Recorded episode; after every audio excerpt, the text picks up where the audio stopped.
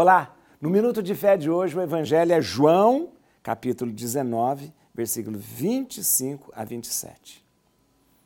Preste atenção porque hoje nós vamos fazer esse Evangelho. Escute. Junto à cruz de Jesus estavam de pé sua mãe, a irmã de sua mãe, Maria, mulher de Cleofas, e Maria Madalena. Quando Jesus viu sua mãe e perto dela o discípulo que a amava, disse à sua mãe: Mulher, eis aí o teu filho. Depois disse aos discípulos: Eis aí tua mãe. E dessa hora em diante, o discípulo a levou para a sua casa. Por que nós lemos o evangelho da crucificação hoje? Porque hoje nós celebramos com a igreja Nossa Senhora das Dores, as dores de Maria. Sim, celebramos aquele momento em que Maria estava ao pé da cruz, em que Maria recebe Jesus junto de seu colo, em que Maria sente a dor lacinante de uma mãe que perde o filho. Veja só como a igreja nos ensina.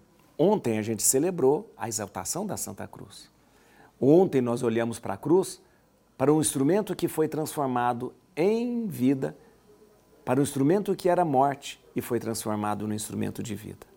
Hoje nós olhamos que aos pés dessa cruz está ali sua mãe Maria. Mas note o detalhe que o Evangelho faz questão de ressaltar. Maria estava de pé. Não estava entregue ao sofrimento simplesmente, não estava simplesmente desesperada. Sofria, seu coração e sua alma machucados. Mas Maria tinha esperança. A esperança é que nos move, é que nos nutre.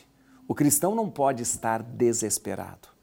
Em meio às dores e ao sofrimento, em meio às situações em que a gente não sabe o que fazer, a gente pode até sofrer, mas desesperar jamais, porque Deus nunca nos decepciona.